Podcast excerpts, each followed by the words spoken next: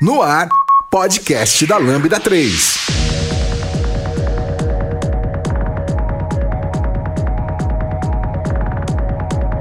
Oi, pessoal, eu sou o Giovanni Bassi e esse é o podcast da Lambda 3 e hoje vamos falar sobre os 10 anos da Lambda 3. Aqui comigo estão Vitor Cavalcante, Vitor Hugo e o Paulo Silveira. Não esqueça de dar 5 estrelas no nosso iTunes, porque ajuda a colocar o podcast em destaque. Não deixe de comentar esse episódio no post do blog, nosso Facebook, SoundCloud e também no Twitter. Ou se preferir, mande um e-mail pra gente no podcast.lambda3.com.br.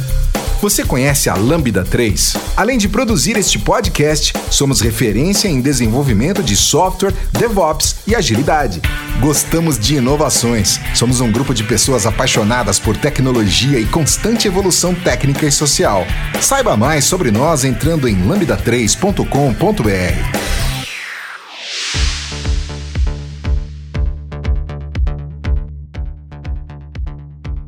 Pessoal, Paulo Silveira é o Paulo do hipsters.tech, que vocês já devem conhecer muito bem a voz dele, né? É o segundo melhor podcast de tecnologia do Brasil. A gente gosta muito de ouvir o podcast e nesse momento ele vai ser o host, na verdade.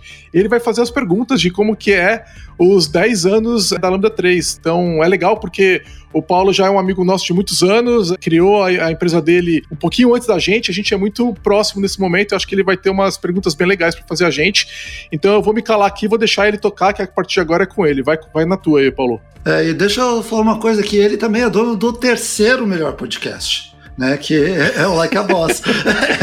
então, que eu curto pra caramba também. Então, vai lá, Paulo. Obrigado, pessoal. Tô contente de estar aqui e de poder entender um pouco mais de quando, como vocês nasceram, o que, que vocês fazem, o, o que está acontecendo hoje em dia na empresa e, e para onde ela vai. Então, acho que a primeira pergunta que eu acredito que não sou só eu o curioso é entender qual era o momento da fundação da Lambda 3 e eu deixo vocês também contarem por que chama Lambda 3. E se naquele momento que vocês criaram essa empresa, que foi uma época um pouquinho pré-startupeira, não é? Eu, eu também montei empresa quando esse lance de startup e, e VC, investimento e vamos ser empreendedor, uau, isso que vai mudar a vida, meio que não existia, né? Era quase nulo.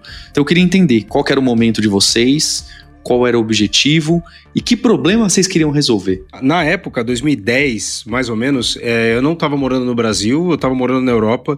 Eu já estava trabalhando com algumas startups, então lá eu trabalhava numa empresa que fazia produtos para startup e conhecia uma galera dentro do mercado de desenvolvimento do Brasil. E a gente tinha um amigo comum, né, nós três, que era o Felipe Rodrigues, e a gente, eu com o Felipe Rodrigues, a gente estava tocando alguns projetos paralelos e eu estava com essa ideia de, depois de um tempo fora, fora, queria ver se, se rolava fazer alguma coisa com o Brasil. Não tinha ainda na época a certeza se ia voltar para o Brasil ou não, mas acabou coincidindo de a gente começar a pegar vários projetos diferentes e isso gerar uma atração aí para que eu pudesse voltar e, e participar.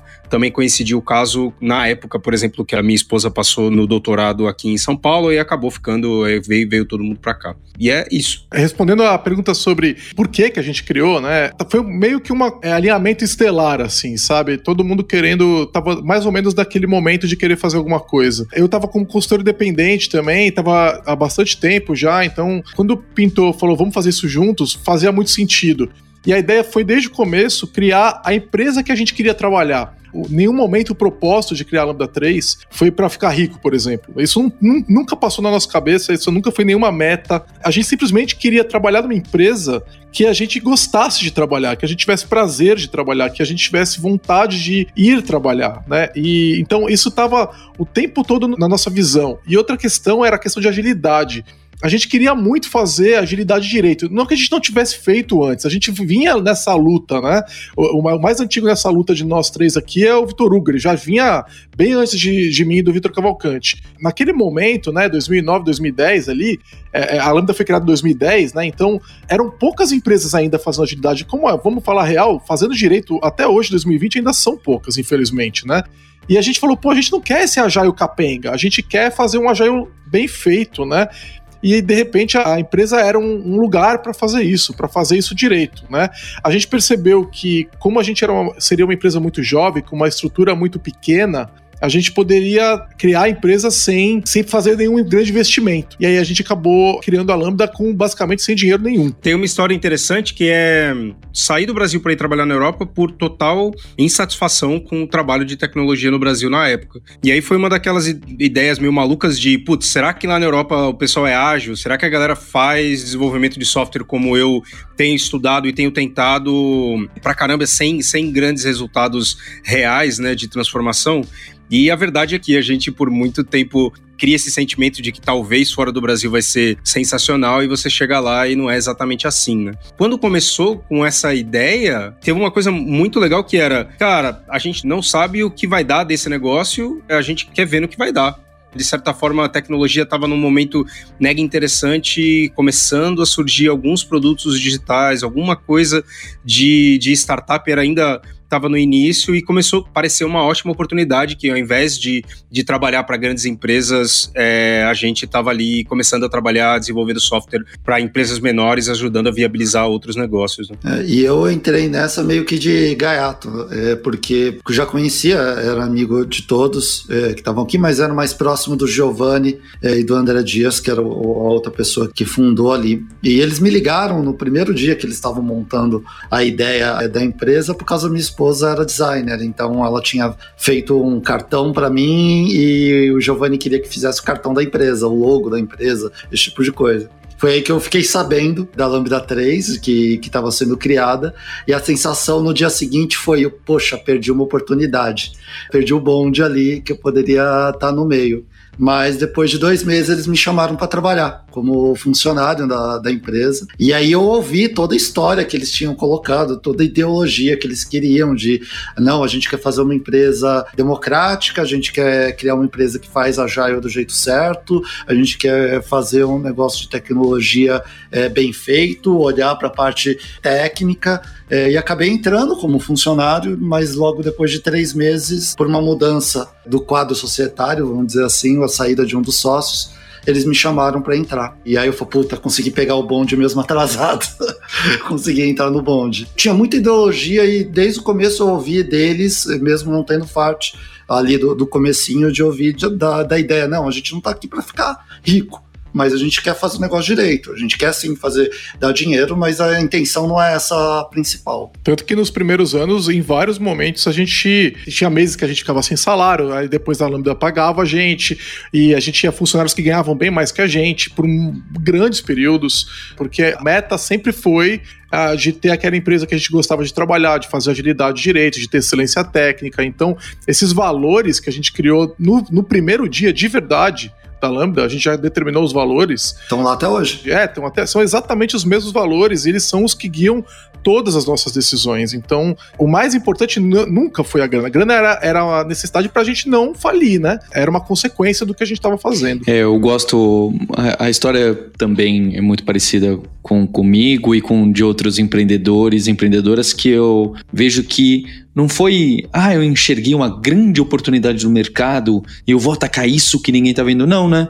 A ideia é, poxa, eu queria ter um emprego mais ou menos assim. Eu vou criar a minha empresa para eu ser o empregado dela. Que no dicionário da Startups é a coisa errada a ser feita, né? Se você quer um, um bom emprego, não monte uma startup. Mas assim, é justo, não era a proposta de vocês, assim também como não era a minha. É óbvio que hoje todo mundo deve confundir vocês também como uma startup, porque por causa do, da conexão com tecnologia, agilidade e etc. e open source, mas é, não é. é. Essa é a fórmula errada. Se alguém quer abrir startup, não siga o exemplo da Lambda 3, da Lura e da Kaelo. Cara, eu já acho que assim, ó, um dos motivos de me motivar a participar de um negócio desse é a frustração completa de como eu via outras empresas sendo gerenciadas.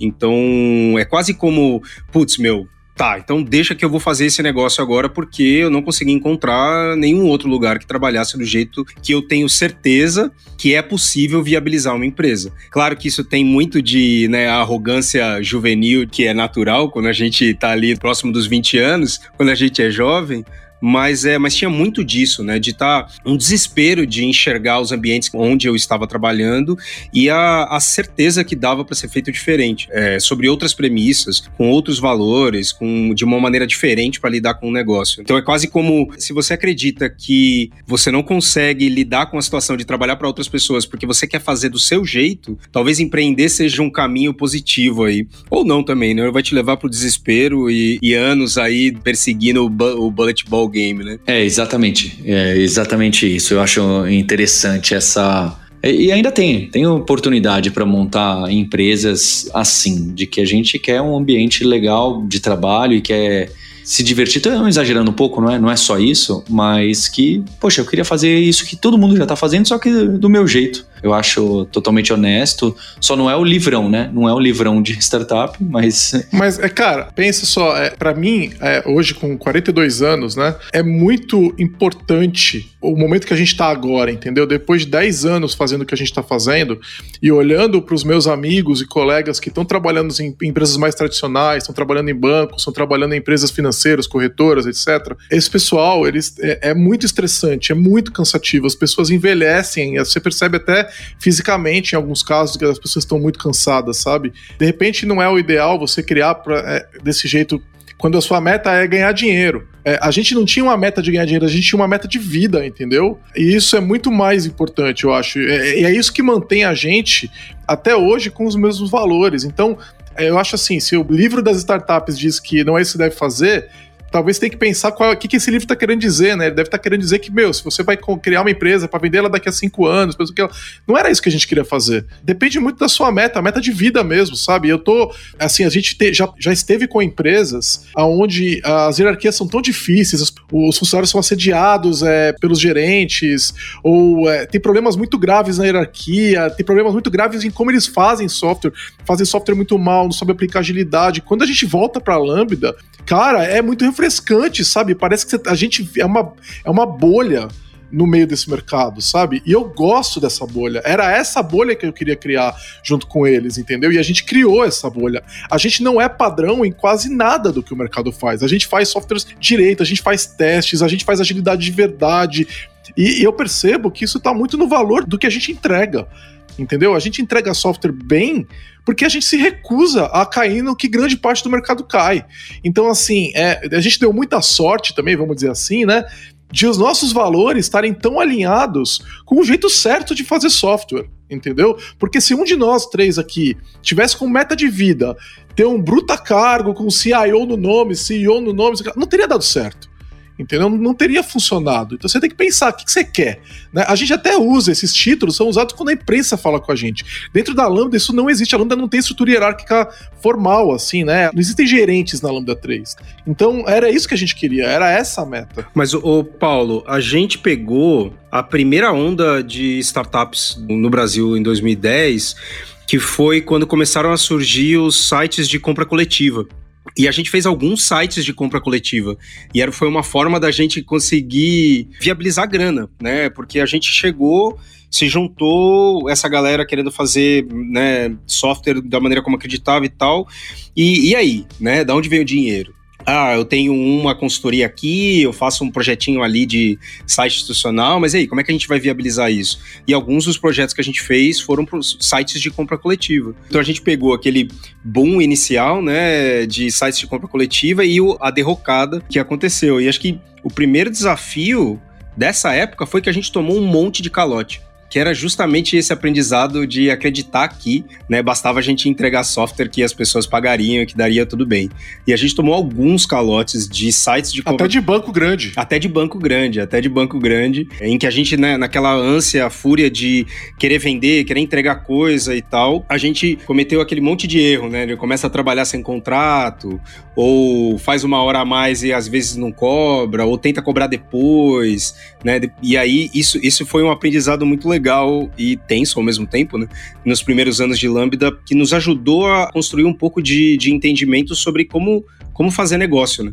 Porque a gente entrou no mercado que tinha um milhão de empresas, continua com um milhão de empresas. Né? E a gente tinha ainda, no começo, nos primeiros anos da Lambda, a gente estava procurando ainda quem a gente era, né? Tanto que no começo a gente fazia treinamento, a gente fazia consultoria, a gente fazia desenvolvimento. E aí, logo de cara, a gente dropou, parou de fazer treinamento, alguns anos depois, né? E consultoria faz o quê? Dois, três anos que a gente parou de fazer também, né? Então a, é, a gente foi descobrindo a vocação de fazer desenvolvimento de software, né? Então dizem que a startup ela não sabe muito bem qual é o modelo de negócio dela. A gente encontrou um modelo de negócio nos primeiros anos e ele mudou um pouco. E aí, há uns, há uns anos atrás, ele mudou de novo, porque a gente dropou mais uma atividade e aí a gente falou, pô, nossa vocação é essa, a gente quer fazer isso muito bem feito. Você ouve podcast da Lambda 3. Pensando que passado 10 anos, e pelo que eu entendi, então hoje vocês são 100 colaboradores e colaboradoras, um faturamento já chegando a, a 20 milhões e tudo mais. Eu queria entender o desafio, porque eu sempre pensei, a gente também, né? Quando a gente começou com, com educação e treinamento, a gente tinha consultoria, só que a gente fez o, o contrário de vocês, a gente dropou software house e consultoria porque simplesmente eu era completamente incapaz de gerenciar não só as pessoas, como gerenciar o mecanismo financeiro envolvido atrás de uma empresa dessas, porque você tem projetos nascendo, tem projetos morrendo, tem alocação e tem desalocação, e você tem o tempo inteiro de pensar é, e as prioridades dentro desses clientes mais diversos do mundo gira, muda, troca diretoria, troca vontade. É, não basta ser agile, precisa ter nervos de aço aí. Então eu queria entender esse o, o, modelo de negócio que você falou, Giovanni, que vocês descobriram e tal. E uma vez conversando com vocês, vocês até me citaram que grandes empresas de consultoria, de software house, etc., essas gigantescas, tem inclusive um, um playbook, um formatinho muito bem estruturado porque, ó, chega, tem times desse tamanho, coloca assim, começa tanto, no mínimo tanto tempo, tem o lead, o Scrum não sei o que, o UX não sei o que, não sei o que, não sei o que, que parece, às vezes eu tô falando aqui de uma forma um pouquinho pejorativa, mas não é, não é? é ele precisa também ter uma mínima segurança para funcionar uma empresa que tem... É reputabilidade para escala, né? Exato, mil, duas mil, três mil pessoas, se você não conseguir repetir e de alguma maneira vai ficar difícil, mesmo que isso te custe um pouco de qualidade de fama. Então, eu não critico, né? É trade-off de tamanho. A gente sabe, vocês estão passando esse crescimento, eu também passei por esses crescimentos, e a gente sabe que a gente olha e fala, poxa, quando eu era menor tinha muitas vantagens. E tinha mesmo, não tem como negar. Então, eu queria entender qual que é o modelo, e quando sai um projeto, começa um outro, mas começa 30 ao mesmo tempo, dá para pegar, contrato mais pessoas, ou fecho o escopo, subo o preço, como que fica isso? Hoje é, a gente tem um, um, modelo já bem mais definido, né? A gente testou de tudo ao longo da nossa criação, como o Giovanni tinha colocado. Então a gente já fez body shop, a gente já fez consultoria, a gente já fez treinamento, a gente já fez consultoria de arquitetura, de agilidade, de processo, então a gente passou por tudo. Em formatos de trabalho com um projeto, quando a gente decidiu, não, é isso que a gente quer fazer, a gente já testou body shop, a gente já testou é, fazer com time fechado, a gente já te, vendeu com escopo fechado algumas vezes é, sobre controle. Mas é, uma das coisas que a gente sabe que a gente não consegue fazer é escopo fechado. A questão de tanto acreditar na agilidade e treinar as pessoas internamente para fazer dessa forma, quando você tenta fazer escopo fechado, mesmo que você vai lá, defende tudo, não, é só para fazer isso. O time ele não consegue fazer escopo fechado. O cliente tem uma ideia, ele vai, não, beleza, eu vou fazer isso. Aí ele vai e vai fazer. Então, então, todas as vezes que a gente fez escopo fechado não deu certo. Então hoje a gente, é, hoje já faz alguns anos, a gente define é escopo aberto, a gente vende um time para o cliente, certo? E também a gente não vende alocação, a gente não faz um body shop, porque a gente entende que a gente precisa agregar para o cliente como empresa. Então, a gente tem um jeito de ser fazer, a gente tem uma estrutura bem pensada, a gente tem processos que são definidos, não definidos, tipo, tem que seguir assim, mas a gente tem, vamos dizer até do, usar essa palavra que você usou do playbook, vários playbooks que, de acordo com a situação, o time pode usar aquilo ou não. Então, hoje, a nossa venda para os clientes são times. Ó, eu tenho um time, eu monto de acordo com o seu problema. Então, o cliente vem, me passa o problema, passa para a gente o problema, fala, oh, o problema é esse, eu quero criar um home banking, eu quero criar uma é, loja virtual, eu quero resolver meu problema de logística, então a gente olha, analisa, vê qual é a stack tecnológico que a gente vai conseguir usar e aí a gente monta um time para esse cliente. que ele pode ser movido.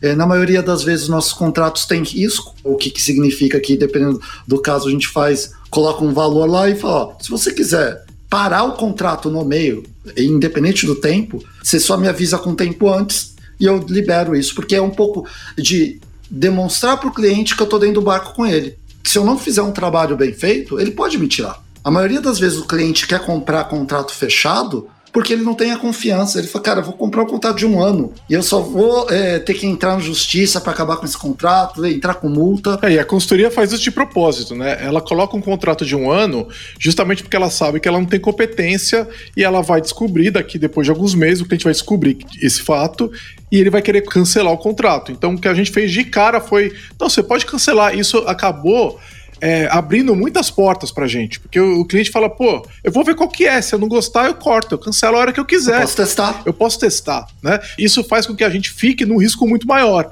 Então a gente tem que demonstrar total competência o tempo todo. A gente está sempre atento, está sempre esperto. Porque hoje a situação é uma, mês que vem ela pode ser outra completamente diferente se a gente vacilar. Só, é, só para terminar, que ele falou: ah, como que vocês fazem com a questão, ah, tá vendendo um contrato, vai terminar, você tem que alocar. É, esse é o trabalho que eu, eu e o VH fazemos junto com a Angélica quase que diariamente de olhar como está o pipeline de venda, como que tá, a gente pega lá do nosso CRM olhando, ah, tá quente isso, tá quente aquilo, a gente aprova contratação antecipadamente para conseguir ter um buffer de pessoas paradas para a gente ver isso de acordo com o que tem de entrada, com o que tem de projeto terminando. Quando fecha o projeto com o cliente, a gente dá, ó, eu consigo iniciar esse time em tanto tempo com as pessoas certas. A gente investiu ao longo do tempo, a gente sabe que uma das forças da Lambda 3 é trazer pessoas. Então a gente tem dois clientes grandes, que é o cliente que compra a gente e as pessoas que vêm trabalhar com a gente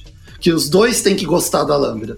Então a gente tem que atrair essas duas pessoas. Se eu não consigo atrair os bons profissionais, eu não vou conseguir atrair as grandes empresas. Então é o atrativo de trazer essas duas pessoas, essas duas entidades diferentes, eu acho que é o nosso grande diferencial e a coisa que foi difícil de fazer encaixar as duas coisas ao mesmo tempo. É, e foi amadurecendo, né? Porque teve, é, por exemplo, há, há pouco tempo a gente falou assim, pô, a gente não está cobrindo férias a gente precisa começar a cobrir férias. Então, a gente hoje tem uma área de operações, que o Vitor citou a Angélica, que é a principal pessoa dessa área, que fica o tempo todo cuidando para que a gente não deixe o cliente na mão, para que a gente esteja, esteja trabalhando sempre atendendo com o máximo de qualidade, que está olhando para a formação dos times, é, para a montagem dos times, né? É, então, isso é extremamente complicado mesmo, Paulo, que você falou, pô, esse negócio de terminar e começar projeto é complicado para caramba. A gente, a gente montou software, tem o nosso, a gente tem software interno feito justamente para dar essa visão, porque além disso, não adianta só montar isso tudo.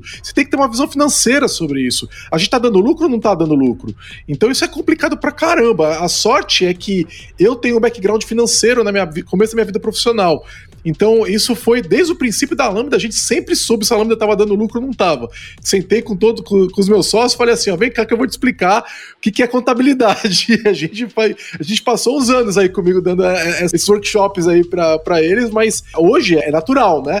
Mas a gente está sempre atento no que, que dá resultado que, que não dá resultado, e como é que isso integra em operação, como que isso integra em código, como, que isso, como é que a gente satisfaz os clientes. Tá tudo muito bem amarrado. Sendo cético de maneira saudável, a gente não faz quase nada diferente do que qualquer outra empresa de consultoria de software faz por aí. Só que a gente parte de princípios e, e valores diferentes. Então, assim, a gente está num mega oceano vermelho, tem um monte de consultoria de software que diz que vende é, software escopo aberto, que diz que tem profissionais qualificados, mas a verdade é que o nosso mercado, que é esse mercado de projetos, contratação de times de tecnologia e tal, ele tem um modus operandi similar. Então, que, que normalmente é o quê, né?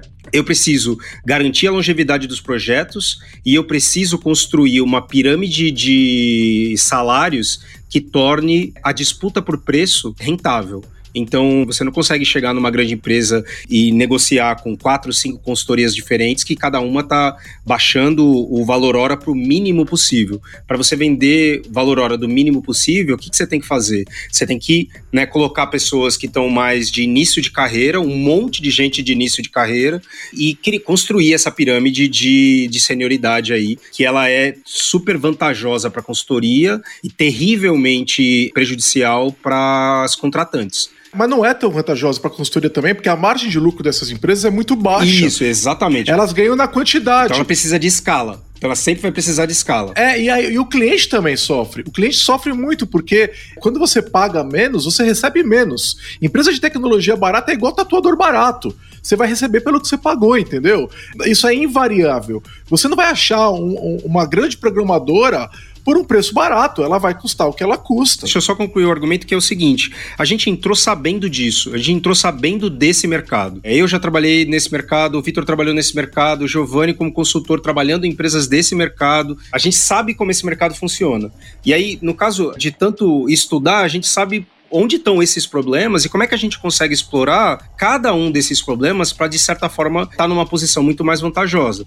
Para eu não ter que competir em 30 centavos de valor hora é, e começar a ter discussões mais concretas e reais sobre o que precisa ser entregue e tal. Então, acho que o primeiro de tudo é como é que a gente consegue inovar, digamos assim, no modelo de gestão desse business para viabilizar é, um crescimento orgânico para viabilizar um valor maior do que a, a média das grandes consultorias para conseguir se diferenciar. Você faz isso com né, especialização técnica alta, você faz isso com conhecimento sobre entrega de software de, em vários aspectos, e você faz isso, e foi uma coisa que a gente fez, foi tudo isso que a gente experimentou, a gente experimentou primeiro em mercados de altíssima incerteza. Então a gente estava trabalhando para startup antes de montar o boom de startup no Brasil que teve. A gente tomou um monte de porrada nesse, nessa época, a gente tomou um monte de calote para conseguir chegar e discutir de verdade com as empresas à medida em que as startups acabaram se pulverizando, né? Empresas de desenvolvimento de software para startup é, acabou multiplicando demais e a gente saiu, acabou se afastando desse mercado e foi atuar com é, empresas maiores que viam valor no, na especialidade técnica que a gente construiu, que enxergavam essa estratégia que o Giovanni falou, que é essa de ciclos curtos de contratação como uma redução do risco e que as outras consultorias não fazem, né? E viu a oportunidade de tentar. Então a gente sempre entrou como assim, ah, eu conheço vocês, vocês estão sempre organizando evento, dando palestra, falando sobre tecnologia, falando sobre desenvolvimento de software. Vem cá que eu quero ver se vocês sabem. Mas só que eu não posso contratar vocês por um ano. Cara, você não precisa contratar a gente por um ano porque eu nem quero. Então eu quero fazer com que seja né, um, uma estratégia de reforço positivo, que é a gente fecha um ciclo curto de contrato, dentro de casa existe, obviamente, né, uma, uma expectativa de renovação, e essa expectativa de renovação ela é cumprida uma vez que a gente entrega. Então, o software funcionando como medida de progresso sempre foi, sempre vai ser a principal estratégia nossa de crescimento, entrega, satisfação de cliente. E aí você vê do lado do cliente o cara que não tem que comprometer todo o orçamento dele de um ano, dois anos para testar uma empresa que ele não conhece. Só que aí você só faz isso, só dá certo fazer isso se você entrega software que se mantém no cliente. Né? Porque se você entregar Go Horse, um monte de coisa, vai dar um ciclo de trabalho, você vai começar a ter tanto estresse, vai ter que lidar com essa entrega meia boca que você faz. Então, assim, parece pouco, né? Mas a gente está no, mercado extremamente pulverizado, super concorrido, se diferenciando por aquilo que a gente sabe que dá mais certo né, no longo prazo. Né, e não, não mais do tipo, ah, porque a estratégia de. É rentável você estar tá numa consultoria que tem a outra estratégia, que é uma estra estratégia de volume, de valor, negociação de preço, quando você sai de 30 pessoas para 300 pessoas, para 600 pessoas, para 800 pessoas. E aí você reduz a tua margem, mas ganha no volume. A gente aprendeu a lidar de uma maneira diferente. Né? É, tem uma outra coisa que a gente não falou também, que tem a ver com o nosso jeito de funcionar. A gente sempre foi muito produtor de conteúdo. Porque a gente nasceu de pessoas da comunidade de desenvolvimento de software, né? Que eram ligadas e são ligadas é, a essa comunidade, né? Então, desde o começo a gente estava escrevendo em blog, a gente estava palestrando, não é à toa que tem esse podcast, né? A gente estava fazendo vídeos, a gente está participando da comunidade, né? Participando de projetos open source. A gente faz muito trabalho com .NET e plataforma Microsoft. A gente chegou a ter, em certo momento, né, acho que 9 ou 10 MVPs da Microsoft dentro da Lambda. Vários funcionários nossos ex-funcionários nossos se tornaram funcionários da Microsoft, inclusive, né? É, que tem uma relação muito próxima. A gente a gente está sempre é, contribuindo para a comunidade. É quem a gente é. A gente gosta que as, a gente incentiva as pessoas da Lambda 3 a contribuírem na comunidade. Isso acabou criando uma marca para a empresa que reflete muito quem a gente é, que é uma empresa muito horizontal, vai cuidar da excelência técnica. Então, todas essas coisas juntas ajudam a gente a trazer as pessoas para virem trabalhar com a gente. Quando uma pessoa entra na Lambda, ela já sabe que a gente espera dela excelência técnica. Eu não preciso ter esse discurso com a pessoa. E também o fato da gente estar sempre tocando nas questões de diversidade, estar tá falando muito sobre isso, as pessoas sabem que a gente é uma empresa onde as pessoas são respeitadas, né? onde é, a pessoa pode ter é, a, origem que for, ela pode ser quem ela é, que tudo bem, a gente vai respeitar ela do mesmo jeito. A gente, isso é muito importante pra gente. Então essas questões que a gente fala sempre muito publicamente fazem parte de quem a gente é. O engraçado é que o Vitor falou uma coisa muito legal, Vitor, Vitor Hugo, que a, a, a, gente não faz nada de diferente. Né? A gente, a gente fala sobre o que a gente faz desde o primeiro dia da empresa. Tem vídeo da gente contando da Lambda no YouTube, que é de 2010 ainda. A empresa tinha um mês, tinha uma semana de vida, sei lá. Era muito no começo. A gente sempre contou como a gente se organiza hierarquicamente, como que a gente faz pagamento, como que a gente contrata, como é que a gente faz software, como que a gente gerencia software. Nada disso nunca foi escondido do mercado. Tem um monte de post no blog da Lambda. Se você quiser montar uma Lambda, é só você ler tudo que a gente fala e, e ouvir os podcasts. Aí por que, que ninguém fez? Né? Porque dá trabalho pra caramba, é muito difícil fazer o que a gente tá fazendo. Você olhar e falar, ah, é isso que você tá fazendo, eu vou copiar. Não dá. Não dá para copiar, porque essa foi isso que eu falei mais cedo. Se a minha intenção fosse ficar rico com a Lambda, nada disso teria funcionado. Entendeu? Se a intenção do Cavalcante fosse, sei lá, entendeu? A gente é, é foi tipo é, alinhamento estelar mesmo. Assim, a gente precisava, precisava acontecer o que aconteceu com pessoas como nós, assim, sabe? Para que desse certo. Então é, é, meio que uma construção e muita sorte, vamos dizer assim. Vocês falaram várias vezes, né? É, inclusive antes do podcast, do Oceano Vermelho. Então, esse termo aí de que tem muitos players no mesmo mercado. Mas esse também é algo que eu falo. Isso eu não, eu não me preocupo, porque Oceano Vermelho mostra que também tem a oportunidade de você fazer algo um pouco melhor do que os outros, é uma mega oportunidade, porque você se diferencia bem. É, eu gosto também, né? Eu, quando gravo lá o Like a Boss, que o Vitor falou, eu gosto dessas histórias de players que estão em mercados ou entraram em mercados super tradicionais e eles não estão disruptando nada, coisa nenhuma estão só fazendo um pouco melhor aquilo que os outros estão. É super bacana, eu acho muito legal. É possível inovar entregando a mesma coisa, mas inovar no modelo de trabalho, no modelo de gestão, nas viabilidades de entrega. É, foi, foi um pouco como a gente optou fazer, né? Entre em contato pelo site lambda3.com.br.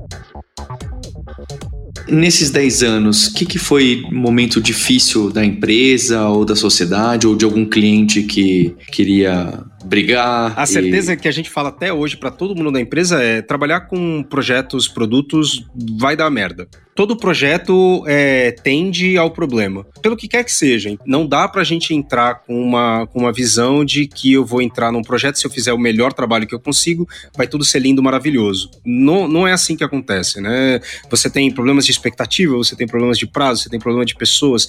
Então, assim, é melhor olhar para isso realmente como problema. Mas eu acho que a, a gente, no decorrer decorrer dos anos, a gente teve várias questões que foram problemáticas. Então, essa não é a primeira formação de sócios, essa a gente teve é, algumas pessoas que saíram da, saíram da sociedade. Então, esses processos eles podem ser dolorosos de diversas formas. Desde a nossa formação, a gente teve gente entrando, como o Vitor que entrou. Nos últimos anos, a gente teve gente saindo. Então, eu diria que o estresse que, que isso gera é, no, no, nos sócios, né? Até o momento em que uma decisão é tomada, nesse sentido, eu diria que, assim, de cara, nos primeiros seis meses, uma das pessoas não topou permanecer na, na empresa, porque não, não bateu o santo ali. E foi um primeiro baque. Nisso chegou, entrou o Vitor que estava trabalhando.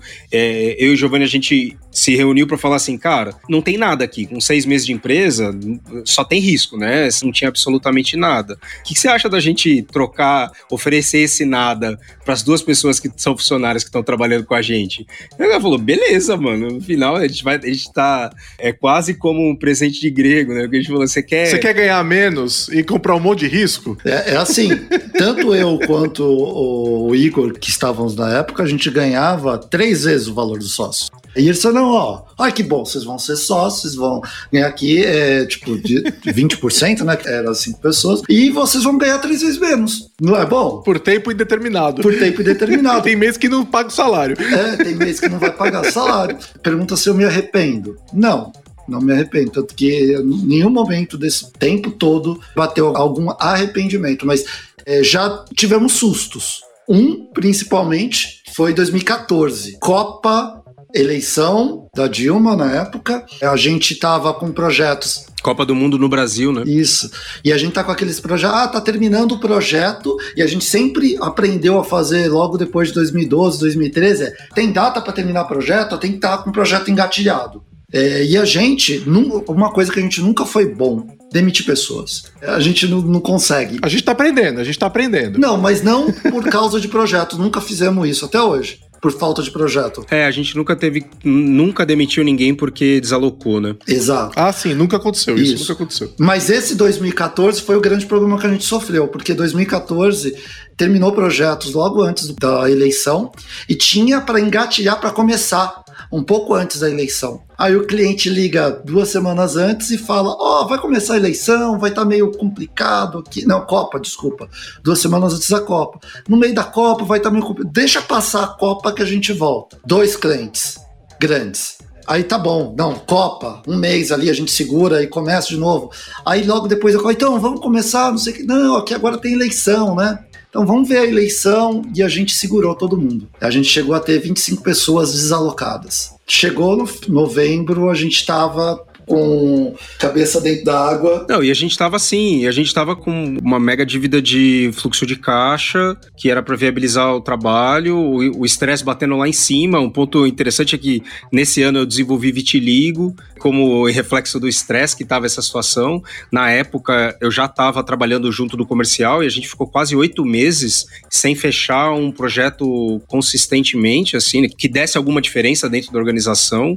É, eu me lembro de a gente passou passou um tempão conversando com as pessoas, a gente foi dar treinamento, assim, naquela coisa do tipo, ah, faz um treinamento aí, vamos ver se a gente consegue pagar o salário da galera. Foi um ano bastante intenso. Né? Mas é, esse ano, por sorte, ele começou a melhorar no final do ano, Isso. lá por novembro, dezembro. É, foi, foi na semana da eleição. Começaram a pintar uns projetinhos de resgate, assim, que teve até um projeto que a gente fez de documentação perto do final do ano, e aí a gente fechou um projetão no final de 2014, que aliás foi o primeiro projeto que a gente, de ASP.NET Core do Brasil, né? Com certeza um dos primeiros do mundo também, que a gente começou a fazer no Alpha 4 ainda do ASP.NET. Não tinha nem esse nome naquela época, e foi muito divertido aquele projeto. A gente fechou quatro projetos seguidos. É, e aí, putz, aí resgatou a gente, mas teve uma época que a gente tava realmente com dívida em banco e pagando juros e bem, assim, foi um momento de bastante aperto da gente, de nós três, e tá indo dormir bem preocupados, assim. Foi um momento difícil da Lambda, mas a gente manteve todos os valores naquele momento. Em nenhum momento ninguém foi destratado, em nenhum momento a gente fez nada que fosse contra os nossos valores.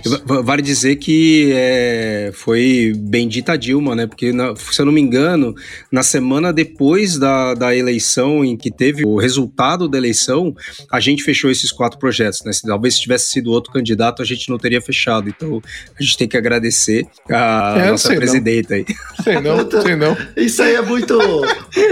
Muito por causa Mas assim, ó, é um, é um negócio interessante, e é uma brincadeira interessante que é quando teve a última eleição, eleição dentro do tipo de trabalho que a gente executa, são situações tensas.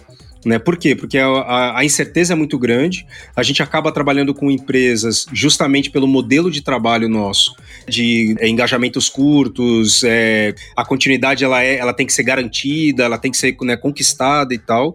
Quando você está em momentos de grande incerteza, isso reflete no nosso trabalho. Né? Então, durante muito tempo, o nosso trabalho foi muito sazonal, assim, um trabalho comercial, trabalho de vendas e tal. E a gente encontrou um nicho de mercado interessante que é chega no final do ano, a maior parte dos gestores não gastou o budget precisa gastar, a gente está ali para ajudar você, né? Então, se precisar gastar o budget no final do ano, a gente chega, a gente ajuda, não tem problema. Já teve cliente que jogou três, quatro meses de, de, de projeto pra, na nossa mão em dezembro, por exemplo, para poder manter o orçamento dele vivo, para não perder o orçamento, né? E, e vambora, a gente deixa o buffer lá e vai queimando ao longo dos primeiros meses do ano. Então, assim, aquela questão de o ano não começa até o carnaval, na Lambda isso não é verdade, não. Geralmente o ano começa de primeiro, em dezembro. Primeiro de dezembro, primeiro de janeiro a gente descansa é, e 2 de janeiro a gente tá trabalhando como nunca, né? trabalha normalmente. É, e, e, isso tem sido os 10 anos, né? Eu lembro do VH falar: esse ano não vai ter, é. esse ano não, não, não vai acontecer. Eu falei: segura, velho, segura. Teve mês que chegou dia 20 de dezembro. Pô, manda fatura para mim que eu tenho que já faturar para poder dar tempo de cair esse ano ainda. Manda uma nota para eu pagar. Opa, não precisa falar duas vezes.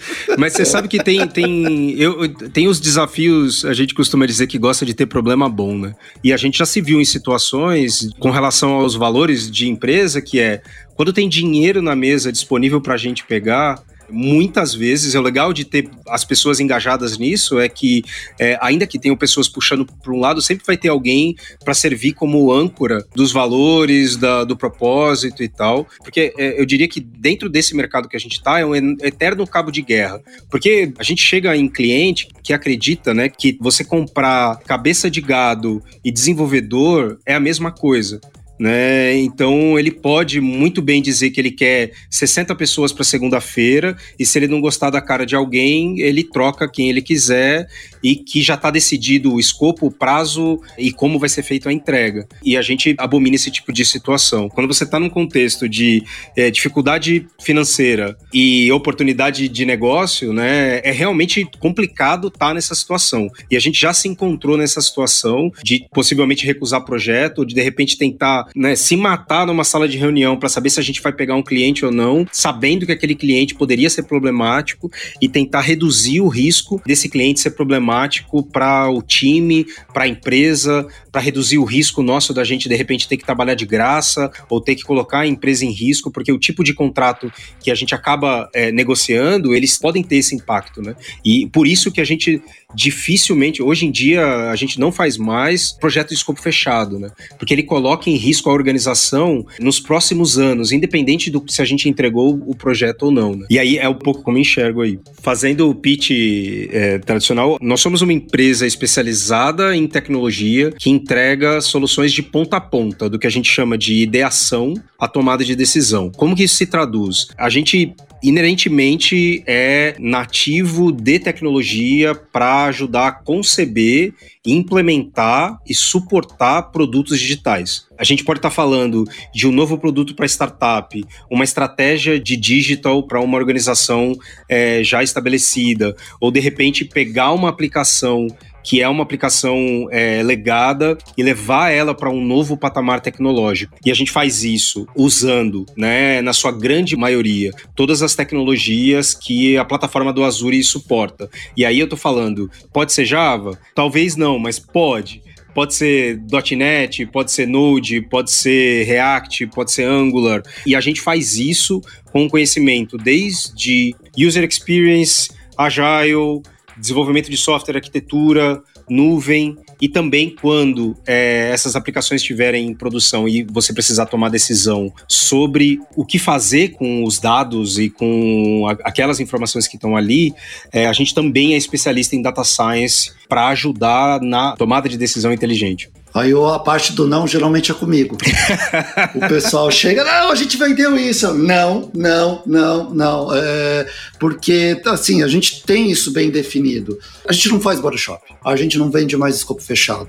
É, treinamento, a gente não faz consultoria. A gente ajuda, ó, o cliente quer uma consultoria, tá? Eu te ligo com pessoas que faz consultoria. A gente não faz.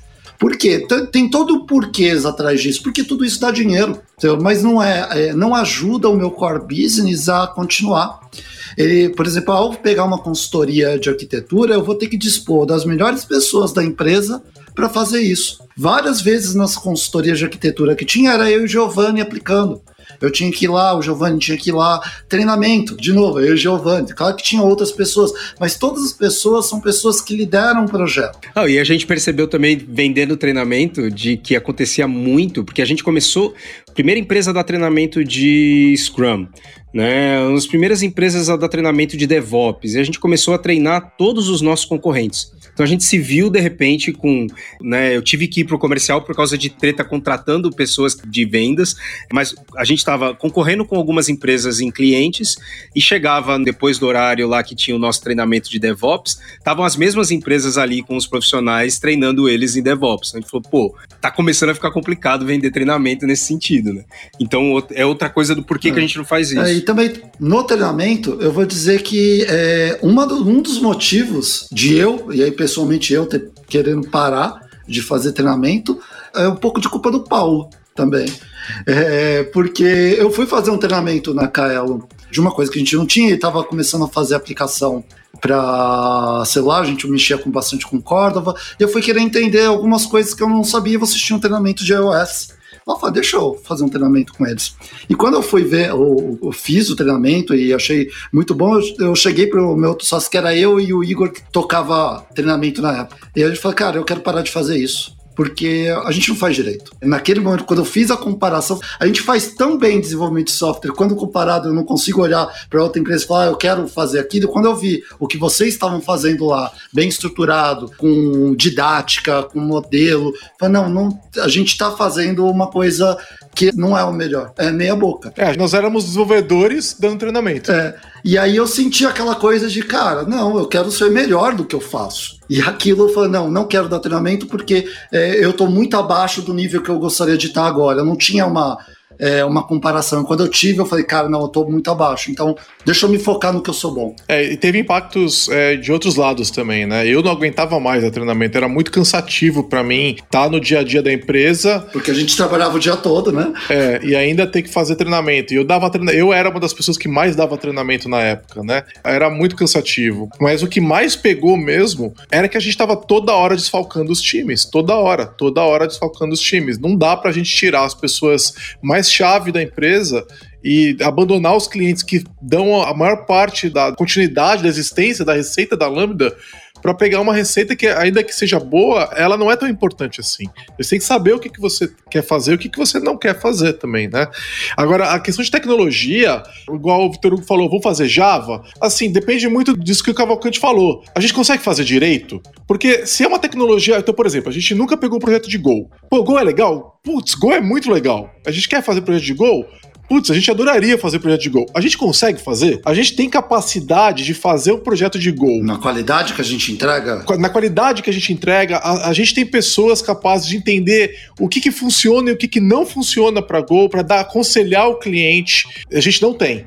Tá, então a gente teria que pelo menos ter alguma inércia nessa direção. Não pode ser um projeto de gol. A gente precisa falar, não, a gente vai se comprometer a fazer gol muito bem feito. O que, que significa isso? Então, se de repente a gente tiver um cliente que está precisando de gol, por exemplo, e quer demandar isso da gente, e a gente fizer um compromisso de um prazo mais longo, beleza, a gente faz gol.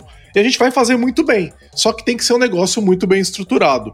E esse tipo de aquisição de conhecimento ela demora um tempo, né? Eu posso pegar um treinamento lá da Lura, a Lambda 3 é cliente da Lura, para formar o pessoal, mas a gente precisa de gente que conheça Go.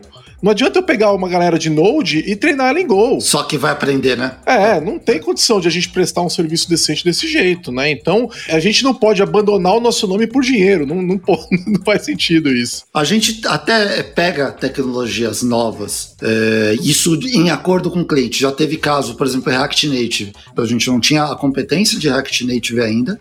O cliente queria fazer uma app é, e a gente apresentou, falou, tá aqui, tem essas tecnologias. Se você escolher Cordova, a gente já fez, já entregou. Se você escolher Xamarin, a gente já fez, já entregou. React Native, a gente não entregou ainda. Mas se você topar ir com ela, eu topo investir com você. Vamos junto nessa? Eu conheço React, eu conheço aquilo, eu conheço desenvolvimento nativo, é, e aí a gente abre as cartas para o cliente quando entra nesses casos. Então, é, a resposta é: tenho não, de primeiro, eu não vou fazer se eu não achar que eu tenho competência para fazer isso, mas pode ter um jogo de se eu abrir as cartas com o cliente e falar: essa tecnologia a gente quer aprender, eu invisto com você. E aí tem algum certo tipo de troca. E acontece muito dos funcionários da Lambda quererem. Então, no caso de React Native, foi isso. Querer postarem com a gente, né? É, eles falaram assim: meu, a gente quer. Tinha gente da Lambda querendo fazer React Native. Então, quando a gente pegou um projeto, a gente já sabia que tinham pessoas interessadas, né? Então, é, a gente tem uma, uma comunicação bem intensa com os funcionários de quais são os anseios deles. Então, a gente sabe o que, que as pessoas querem mexer, o que, que elas querem trabalhar. Então, de repente, tem um programador de front-end que fala, putz, eu adoraria mexer com React Native. Ou seja, aquilo está mapeado, a gente sabe que aquilo pode acontecer. Quando a gente pega o projeto, a gente já dá vários passos adiante, né? Então, a gente está ligado com isso. Essa proximidade com as pessoas, né? Então, assim, você não precisa sair da Lambda para fazer isso. O que, que você precisa? O que, que você quer? Vamos conversar, né? E essa, esse canal é muito aberto com os funcionários. Deixa eu aproveitar e fazer uma propagandinha de um processo que a gente tem aqui. A gente tem o, o radar interno, que é um radar tem dupla função, né? A gente fala para as pessoas dentro da Lambda quais as tecnologias que a gente está postando e que a gente quer para aquele é, semestre.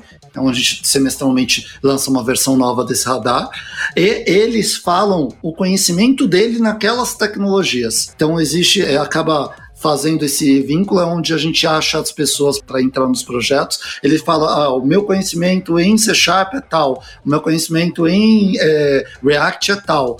Então a gente consegue olhar e fazer uma menção. Quando vou montar um time, a gente olha para aquilo para conseguir colocar. É bem legal, facilita bastante é, o nosso trabalho e facilita o trabalho do, das pessoas também saber o que, que, eu vou estudar agora. Qual é o novo curso que eu vou fazer aqui na Lura? O que, que eu vou, vou estudar? basicamente isso facilita para eles. E quando pinta essa tecnologia nova, as pessoas que estudaram são as primeiras pessoas com quem a gente vai conversar.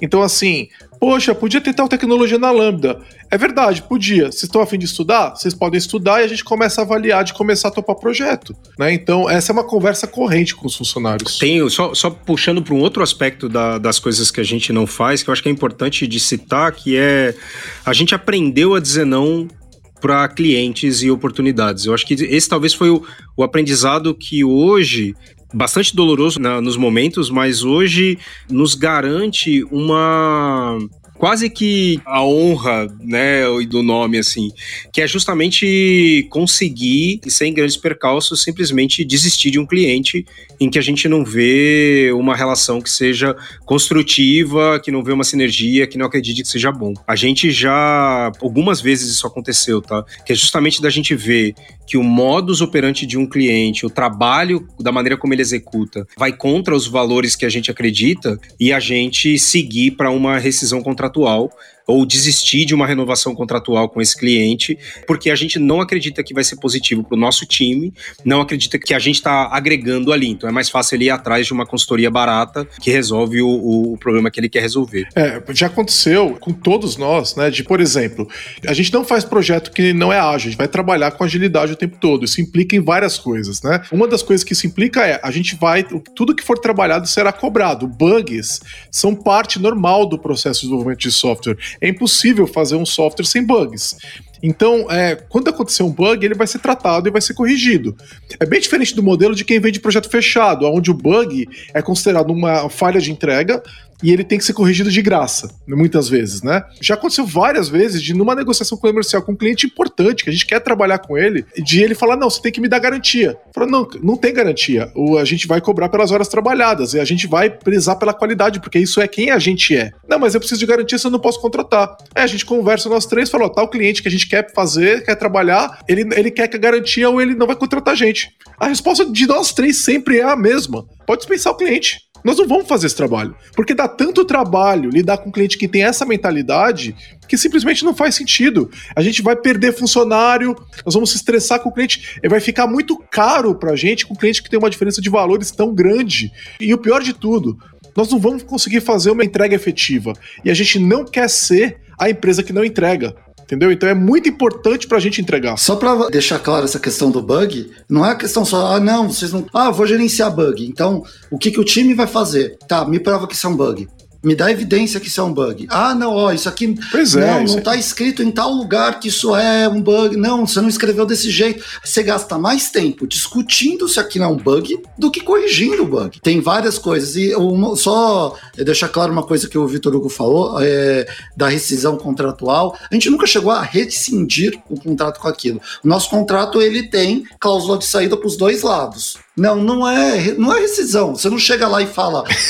A gente já fez isso sim. Não, a gente deixou ele expirar. Já entregou carta de que a gente não vai seguir com, pra, com projeto, sim. É, a gente, mas a gente deixou ele expirar. Né? A gente concluiu, ele terminou. É essa que é a questão. É, não é um contrato de um ano que a gente foi lá, por exemplo, e ó. Ah, não, não, isso é verdade. É, então só para deixar claro que a gente não foi lá e assim, tá aqui, não. Falei, ó, a gente tentou resol- resolver o problema por um, um certo tempo, chegou e falou, não, ó, a gente tá renovando, todo mês a gente renova por mais um mês, todo mês a gente renova por mais um mês, chegou e falou, não, a gente não vai renovar e vamos dar três meses aqui para você é, contratar outra empresa, colocar no lugar, entendeu? Então não é nada A gente passa todo o conhecimento, não tem estresse nenhum. Não é uma treta, a gente não quer tretar com o cliente, a gente quer fazer um bom trabalho. Se a gente tá vendo que não tá batendo, a vida que segue. É, Eu tenho uma, uma visão que é o, o- hoje a meta da empresa, né, a visão que a gente tem é entregar de ponta a ponta, como o VH colocou. É, eu acho que a gente pode aumentar essa ponta, colocar mais coisas ali dentro. Eu acho que um, um grande desafio é agregar mais valor dentro da, desse fluxo. Entendeu? A gente não trabalha só com desenvolvimento, a gente tem a UX, UI, a gente tem a área de dados. A gente quer mexer principalmente nesse processo e melhorar. Eu acho que fazer melhor, que você até citou agora há pouco, para mim é, é, é muito importante. Eu acho que no dia que a gente não conseguir melhorar, eu acho que a gente cansa. E eu sei que para nós três, porque toda a gente hoje a gente tem uma daily diária nossa que é sagrada. A gente sempre está conversando e sempre a conversa é o que, que a gente vai poder fazer melhor. O que, que a gente sempre está com algum assunto que a gente quer fazer isso melhor. A gente quer puxar e todo ano tem um- alguma coisa que a gente quer melhorar. O ano retrasado foi comercial, ponta comercial. Aí o ano passado foi muito operação. Esse ano a Covid meio que até interessante para puxar testou vários nossos valores é, e eu acho que a gente conseguiu passar por eles. E eu acho que a gente precisava disso. é, de testar esses valores também, mostrar, ó, mesmo nessas épocas, na- nas épocas mais difíceis, a gente conseguiu passar e a gente conseguiu fazer um call for action para toda a empresa e foi muito legal, foi de arrepiar ver a empresa respondendo a isso. Todo mundo respondeu, olhou, viu o cenário atual, entendeu a situação, correu atrás e não é à toa que é, no final desse ano a gente está prevendo aí um aumento de quantos por cento, VH? Uns 30? É, esse ano, na verdade, mostrou. Não é a primeira vez que a gente. que os funcionários da Lambda. É, eles realmente demonstram é, o quanto eles se importam com uns com os outros e com a Lambda. É, é- porque já aconteceu isso no passado, da gente precisar reunir todo mundo e dar um passo. Esse ano foi mais uma vez isso daí, porque eu, começo do ano, quando tava, a gente estava indo para quarentena, a incerteza era muito grande, a gente não sabia o que ia acontecer. É isso que o Vitor está se referindo. E de repente a gente falou: a gente precisa, primeiro, preservar o emprego de todo mundo né, e preservar a Lambda. Como é que a gente faz isso? E aí rolou uma conversa sobre isso para que nesse, naquele momento a gente fosse na direção de fazer isso, de garantir as 100 famílias, quase 100 famílias lá no começo do ano, né? Agora são 100, mas qua- quase 100 famílias que todo mundo tivesse comida, que todo mundo tivesse salário e que a gente fosse chegar no final do ano é, é pelo menos do mesmo tamanho, né? E a gente acabou que tá chegando 40% maior, né? Minha visão é que a, a Lambda tá é, ela vem profissionalizando ano a ano, como exatamente como o Vitor falou, a gente vem melhorando, né? Conforme a gente vai crescendo, a gente vai ganhando escala e vai profissionalizando as áreas, né?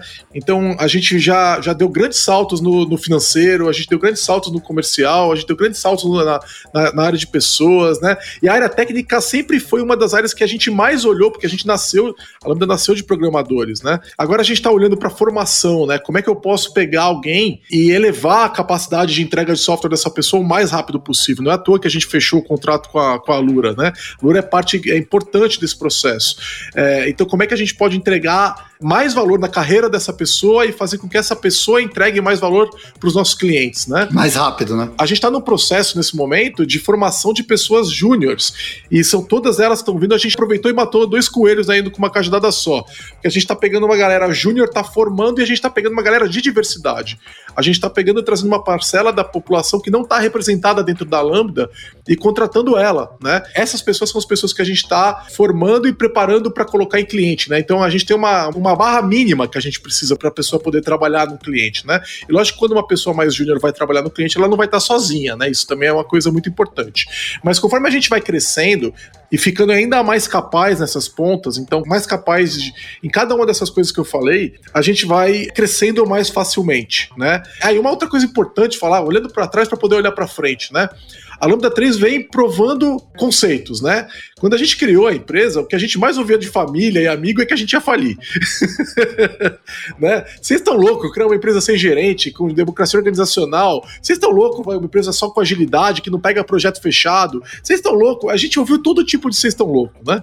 Até 10 pessoas vai. Não, até 20. É, é, é toda não hora isso. E aí a gente veio provando conceitos de que é possível é, respeitar as pessoas e ter um ambiente colaborativo, horizontal, que é possível fazer isso ganhando dinheiro, que é possível é, respeitar o cliente e respeitar os funcionários ao mesmo tempo, né? Então a gente foi provando todos esses pontos, né? Conforme a gente vai crescendo, a gente vai, é como o Victor falou, né? Agora de 10 não passa, agora de 20 não passa, agora quem falava que não era de 100, passamos de 100, né? Então de 100 não passava, passou, né? Então, e a gente, quanto mais a gente cresce, mais a gente impacta o mercado e a sociedade como um todo, né? Então, é, a gente hoje, depois de 10 anos, a Lambda 3 já é um case. Ela é um case de que isso é possível possível funcionar, seja numa empresa do nosso tamanho ou até o nosso tamanho, mas também em outras empresas diferentes da gente que tem momentos diferentes, mas que podem usar essas mesmas ideias, esses mesmos processos e ter sucesso com isso. O próximo passo agora é continuar crescendo e provando esses pontos em outras escalas, né? Então, eu não vou nem falar nenhum número aqui, porque é, esses números podem variar muito e a gente não sabe exatamente onde é que a gente vai chegar. Mas eu tenho certeza que essa escala vai continuar acontecendo e a gente vai acabar provando outros pontos, né? De que uma empresa com, sei lá, que múltiplo de 100, né? É, é possível continuar fazendo isso, né? Então agora a gente sabe que quando a gente chegar a 150, a gente vai ter uma, um grande desafio, que é aquele lá do, do, grande número mágico dos 150, de manter uma unidade organizacional, de manter uma cultura. Tudo bem, vai ser mais um ponto para a gente provar, é, para a gente descobrir. E a gente, é, a gente apoiou muito nesse processo de crescimento, só que a gente sempre foi de, soube digerir eles. Então, eu não vejo hoje a gente fazendo coisas diferentes do que desenvolvimento de software com apoio de dados, né? Eu acho que é isso, esse é o nosso talento, essa é a nossa, esse é o nosso destino. Agora, a gente vai começar a fazer isso em escalas diferentes, com clientes diferentes, talvez. A gente já tem, a gente já está com o escritório no Canadá, então, de repente, abrindo em outros países também, tá? de repente, cada vez mais remoto eu acho que isso é uma tendência, depois dessa, desse momento de quarentena, é uma tendência que a gente não volta mais para os modelos anteriores. A gente vai ser uma empresa que é uma parte presencial e a outra parte não é, a outra parte é remota. Isso é, eu acho que é meio inevitável, né? E a gente vai estar tá no Brasil inteiro, a gente vai ter funcionário no Pará, a gente vai ter funcionário no Amazonas, a gente vai ter funcionário no Mato Grosso. Então, isso é normal, a gente, isso vai acontecer, né? E mostrar que, mesmo nesse modelo, esse é um ponto que a gente ainda precisa provar, né? de que a gente pode manter essa cultura mesmo distribuído pelo Brasil ou talvez pelo mundo inteiro, né? Então eu acho que a gente está indo mais ou menos nessa direção. No pitch eu citei sobre né, desenvolvimento ponta a ponta. E aí, quando eu penso no futuro, eu penso aonde começa a ponta, né? E aonde termina essa ponta. Eu acredito que nós temos um time, uma capacidade de entrega e um expertise de trabalho capaz de entregar produtos digitais, software em qualquer lugar do mundo. E de certa forma eu acredito que a gente consegue, como organização, impactar e transformar a indústria de tecnologia no Brasil. Não porque a gente vai lançar um produto que é, é, inovador, revolucionário, mas isso também é uma possibilidade, mas principalmente pela maneira como a gente se organiza. Toda vez que a gente fala sobre empreendedorismo e a gente pensa sobre crescimento, é natural que as pessoas que ouvem pensem, ah, se a gente está em 100 agora, daqui a pouco é mil. Isso é um negócio que, para mim, é um, é um conflito e é um desafio muito grande, que é, será que esse é o único modelo? Né? Será que crescer botando gente para dentro é o único modelo? E eu vejo os próximos 10 anos de empresa a gente experimentando isso em diversos formatos. Eu vejo a gente explorando esse expertise técnico nos mais diversos cantos do país e do mundo. E eu vejo a gente entrando de cabeça nessa nova etapa de mercado que a gente está vendo hoje, que é uma etapa de alta automatização, de prototipação cada vez mais rápida, de desenvolvimento de software é, ainda mais conectado. E, e eu vejo a gente trabalhando nisso, fazendo software, entregando software funcionando como a grande e principal medida de progresso nossa é, que tem sido nos últimos 10 anos.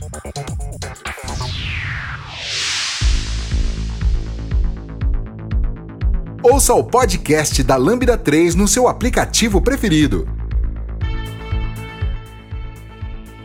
Tem uma coisa interessante, eu queria falar de um perrengue que a gente já teve, só pra gente, antes da gente encerrar, né? Que é porque num, num, determinado momento eu tive que ir vender projeto, deixar de entregar projeto e vender projeto.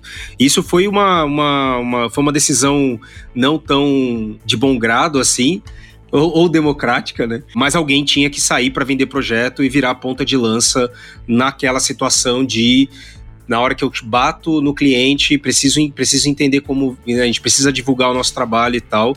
E foi porque a gente a gente bateu cabeça com profissionais de venda.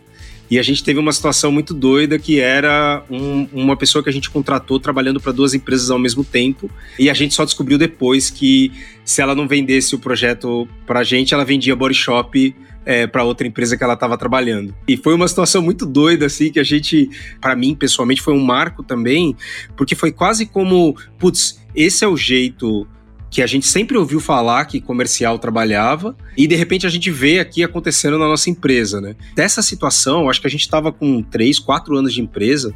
Dessa situação em diante, a gente só foi ter novas pessoas vendendo o projeto que não fossem ou eu ou mais um sócio. E foi um processo. E foi um processo, até para justamente eu não, eu não ser mais a pessoa que escreve proposta comercial. A gente está tanto nesse, né, nesse mercado que a gente sabe quais são os estresses, quais são as situações, o que, que a gente conhece que a gente, ah, muitas vezes, por confiar demais, né, a gente acredita que todo mundo também tem o mesmo propósito que a gente, e a verdade não é essa, né? E o mercado em si, ele tem essas histórias que são conhecidas dentro desse mercado, de é, corrupção, de acordos, e, e a gente sempre tentou fugir disso, sempre conseguiu fugir disso, mas às vezes a gente acaba se deparando com situações que são que deixam, deixam marcas aí. Eu queria avisar de que dentro desse nosso mercado, inevitavelmente, é, é, alguma coisa desse tipo acaba acontecendo quando você chega perto desse mercado aí de consultorias, grandes projetos e tal. Dez anos, né?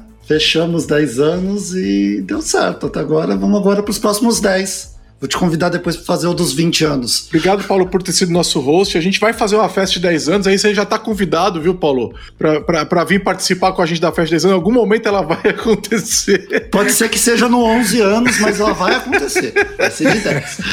Não, mas eu acho que é importante o negócio que o Vitor falou, é que, e aí vale agradecer o Paulo por isso, né? Que é obrigado por você fazer também o seu trabalho.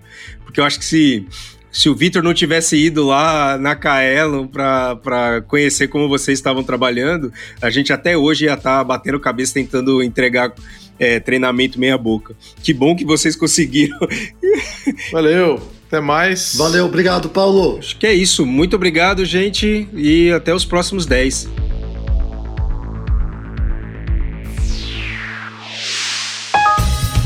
Você ouviu mais um episódio do podcast da Lambda 3. Indique para seus amigos esse podcast. Temos também um feed só com assuntos diversos e outro que mistura assuntos diversos e tecnologia. Toda sexta-feira, sempre com o pessoal animado da Lambda 3. Se você tem um podcast e quer gravar num estúdio legal, nosso espaço está aberto para você. É um estúdio isolado acusticamente, com uma mesa de gravação e microfones profissionais para até cinco pessoas. Tudo de graça. A ideia é estimular o podcast no Brasil. Pode ser sobre qualquer assunto. Fale com a gente pelo e-mail podcast@lambda3.com.br.